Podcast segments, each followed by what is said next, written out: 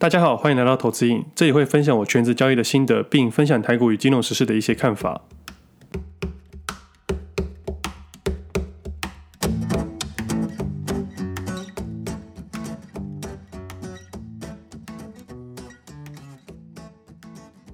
今天时间是六月七号星期一，这是我第八十八集节目，我是魏德。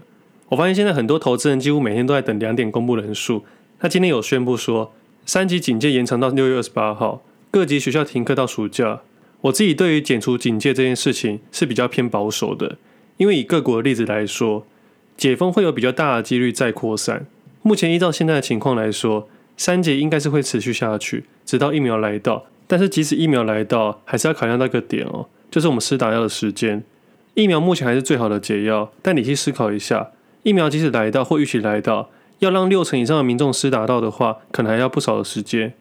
假设全台湾两千三百万人，每人施打两剂，需要施打四千六百万剂，那六成大概是两千七百六十万剂。以目前台湾一周的话，最多可以施打一百万剂，等于二十八周才能打完六成的人数，足足要七个月的时间。但是这样的算法是偏保守估计的。那我相信未来施打的地方一定会提升的，当然提升了施打速度，那也会减少施打的时间。但是要有个心理的准备了，可能还需要一点时间。剩下就要看政府的智慧了。要取得风险与效益的平衡，用最小的损失维持正常的运作，这好像我最近的交易一样。我最近在做一些选择权啊，因为时间价值流失的关系，如果不快点表态的话，我就像扣血一样，慢慢的损失。这是一种选择权买方的做法。那回到疫苗这件事情呢，像前几天日本送了我们一百二十万剂，真的是非常感谢。那这个时候酸民会说，怎么才一百二十万剂？其实我觉得这个药剂的重点，并不是要让我们全面解除三级，或者是让所有人民可以正常什么的。这样的剂量主要是让我们有效降低死亡率。我们试着去想一下，在过去二零零三年 SARS 当时是非常可怕的，因为台湾人民当时第一次碰到，所以我们的恐慌感会比较大一点点。那当时的死亡人数是七十三人，而现在每天公布的确诊人数都是两百到六百人之间。理性上这个数字是被控制住的，暂时被控制住，但实际上死亡人数却是每天二十到三十个左右。目前的死亡人数来到两百六十个，以过去七天平均来说。每日死亡人数是二十二个，以我的观点是这样子的，这样可能表示我们的医疗量能可能是不足的。比起关注那些确诊人数，我们更应该关心那些死亡人数。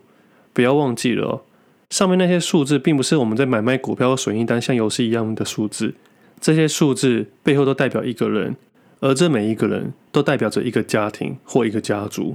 这个部分应该更值得我们去重视。但我觉得很奇怪的是，大家关心确诊人数。大家关心谁对谁错，但我们应该关心的是如何把事情解决。那医疗或政治的事情就不太好讨论，因为我还是希望我主要讲的是财经。而且政治这件事情啊，如果真的要讲，你可以讲一辈子。我们每个人出生年代不同，想法不同，立场不同，都会影响到我们每个人决定的导向。像是我爸就是一个很好的例子，他一辈子就支持某个政党，只要你提到他的政党不太对，他就会暴怒。我有时候觉得很好笑。我爸是一个聪明人。但他竟然为了他这辈子没有见过的陌生人跟家人发脾气，真是越看越有趣。当然，我也尊重他，只是长大后才发现，原来有些事情是深根蒂固的，无法改变。我相信每个听众都有自己喜欢的政党，但像我们多数在戒严时期以后出生的人，多少更能理性看待政党这件事情。但老一辈在戒严以前的人就比较难一点点，因为他们会对于某个政党特别的忠心或特别的不忠心，而当时选择的颜色，而是会影响到他们的生活跟生存。所以难免会比我们更激动一些，甚至是不理性一些，就像股票市场一样。我当年买了华航，爆了一座山，最后赔了大钱。所以我现在都不会碰华航，不管它的技术线图、它的财报有多好，或多符合我的进场点，我都不太会去买入。像前几天两根涨停板，我也对它没有兴趣。即使它符合我短线交易的讯号，我也会潜意识的把它带过。所以难免会有先入为主，而这种交易行为是错误的交易行为，因为我不够理性。我带来自己的情绪进去了，但是还好，股票市场的选择非常多，即使我没有买它，我还有其他的选择，它不会让我带来立即性的危险，所以我当然是没有关系的。可以这样说的，股票市场是人性与数字的游戏，而政治这件事情啊，是人性跟人性的较劲。也就是说，股票市场之中的数字是最真实的，它就是解答，它就是真理，它就是答案，它不会变来变去的，它不会今天收盘一百元，接着晚上吃完饭变两百元。隔天起床变五十元，它不会这样变来变去的。它只要在收盘之后，它就是定数的。你可以花时间去研究、去探讨、去追寻你想要的答案。所以在多数的情况下，数字是定数，人本来就是变数。我现在想的、晚上想的、跟明天早上想的，还有正在交易的时候，都很有可能会因为一点点的讯息而改变我原本的想法。所以我在盘中几乎不接受任何的讯息。这件事情是潜意识的问题，它是不知不觉的，听起来很玄，但你相信我，多多少少都会影响到。比如说，打个比方好了，假设我说我今天开始放空长荣海，现在持有长荣海的跟原本就放空长荣海的人说，他们会不会被我影响？我相信明天开盘后，他们多多少少都会被我影响到。这是潜意识的问题，也是人性的问题。所以人性是会变的。那回到政治的问题来说，政治就是人与人之间的东西嘛。所以两个都是不定因素，两个都会变。所以政治这件事情呢，大多数的解答都是无解，因为永远都在变。这样的生活真的太痛苦了。所以如果要讲政治，永远都讲不完。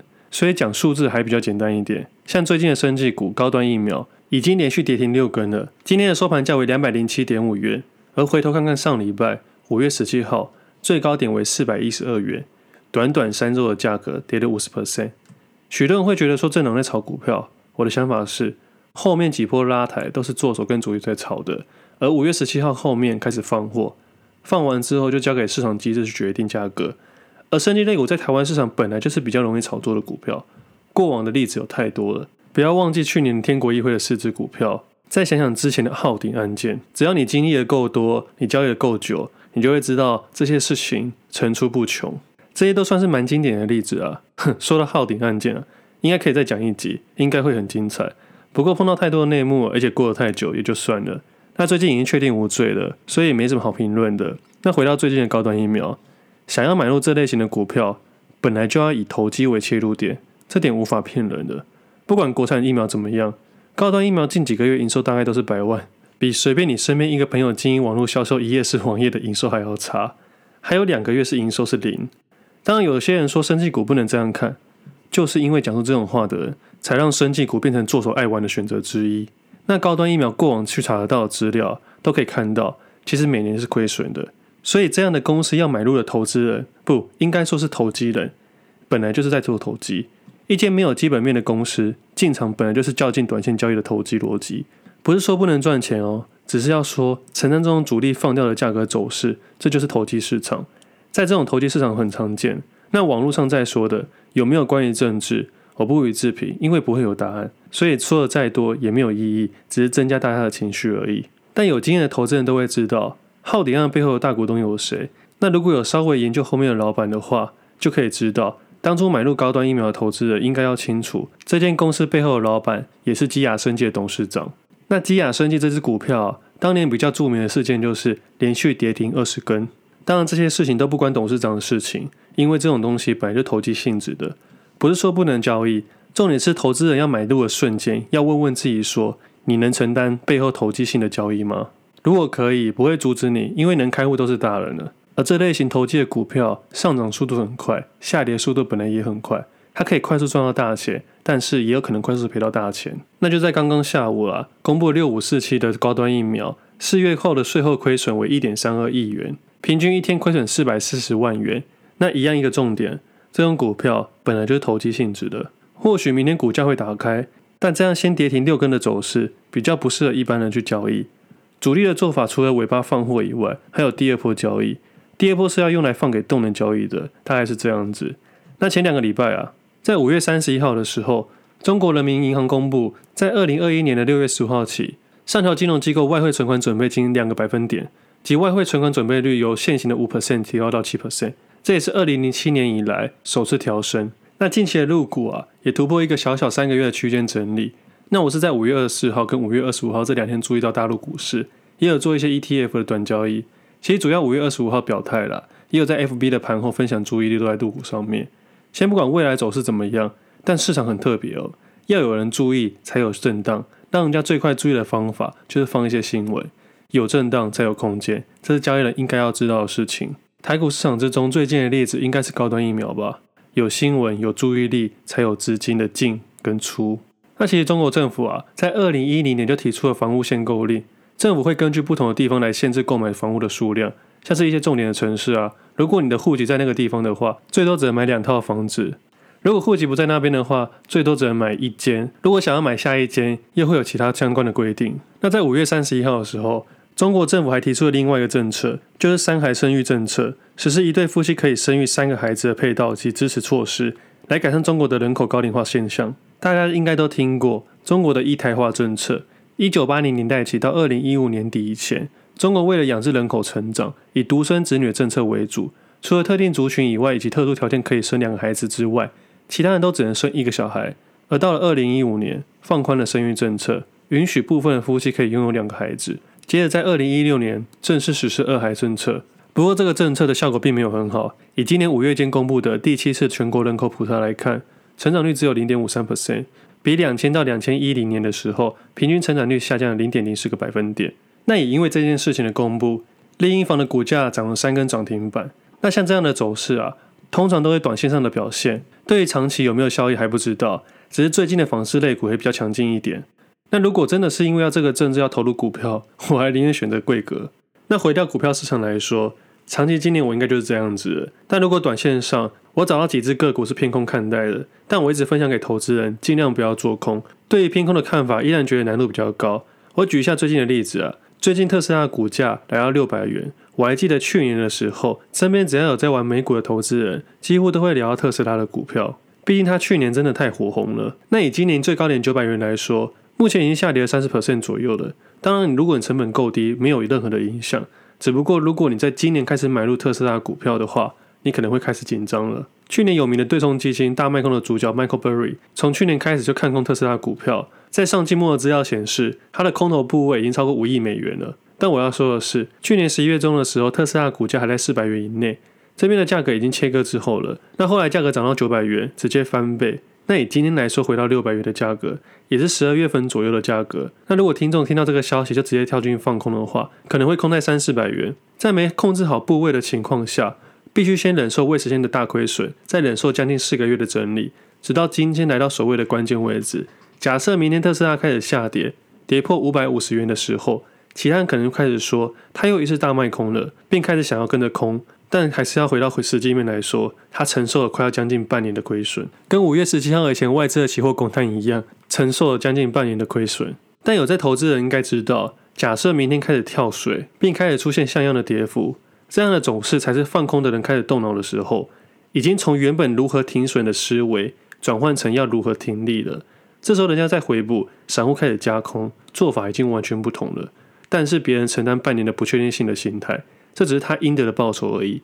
但是，假设今天是特斯拉的起涨点，那他的思维可能要开始转变了，要继续坚持还是放手？而以台股市场来说，期货或者是选择权都要考虑到结算的问题，每一次的结算都要考量不少的点，还有目前市场的方向，这些都是实际交易人才能清楚的。不管是做多还是做空，别人获利是因为他能承担一些别人不能承担的事情，这只是他应得的报酬而已。而我的看法很简单，我只相信价格，但是这并不表示说特斯拉永远都会下跌哦。做空你最多就是获利九十九 percent，但是你做多可以翻倍翻倍的赚，所以我才说做空的难度比较高。而如果你是基本面起家的人，你对特斯拉的未来还是有很好的看法，那你继续持有当然是没有问题的。未来即使股价下跌，在你的心理感受来说，它只是变便宜了，它并没有恐慌的成分。但对于投机人来说，做空就是为了赚价差，没有其他太多的想法。所以以我目前短线看法来说，有找到几次想要空的标的，也从今天开始操作了。但做空这件事情不讨喜，实际上也很难表达。之后还是会尽量以大方向去分享。但我今天在想，我要如何分享我短线上的看法，并不讨论到做空。那对于短线交易这件事，或许可以先不要使用杠杆，不要让自己陷入过多的压力。目前这个行情来说，应该是不明确，而且我们的交易市场最害怕就是不确定性的事情，这是短线交易人需要考量的点。如果真的要让我现在做多的话，我应该还是短打而已。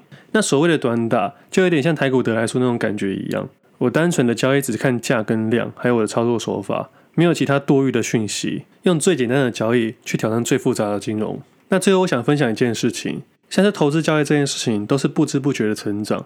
持续学习这件事情啊，会在某一个时刻突然间发现过往的经验都是有意义的，但就是因为这个不知不觉，让多数人都想要放弃。听到这边的听众可以试想一下，还有人记得我第一集 Podcast 节目的内容吗？还有人记得我当时的口条吗？如果你现在忘记的话，可以先按暂停，回去听一下，听了五分钟再回来，你就知道我在讲什么的。但我还是要说啦，我觉得我没有办法像一些口条很厉害的人去跟麦克风说话，但至少我知道这一年来自己是有在稍微进步的。投资股票这件事也是一样的，一开始你会很想冲，对于股票市场无限的幻想，想要那种获利暴冲的感觉，但经过几次循环之后，你会发现。心态面好像没这么容易接受，甚至会开始迷失了，开始有了投资瘾。渐渐因为这些获利跟亏损，让投资人有点难拔出交易市场。我就问现在所有的听众：你能三天或者一个礼拜不交易吗？那换个角度来说，如果你没有在交易，你能忍受三天或一个礼拜、一个月不使用手机吗？你一定说现在绝对没办法。但是在十年前，你绝对有办法。这是一种习惯，这是一种投资瘾，这是一种手机瘾。在投资市场要面对的事情非常的多，不管是内在还是外在。外在就是容易想要跟别人比较，这是人性之中最常犯的错。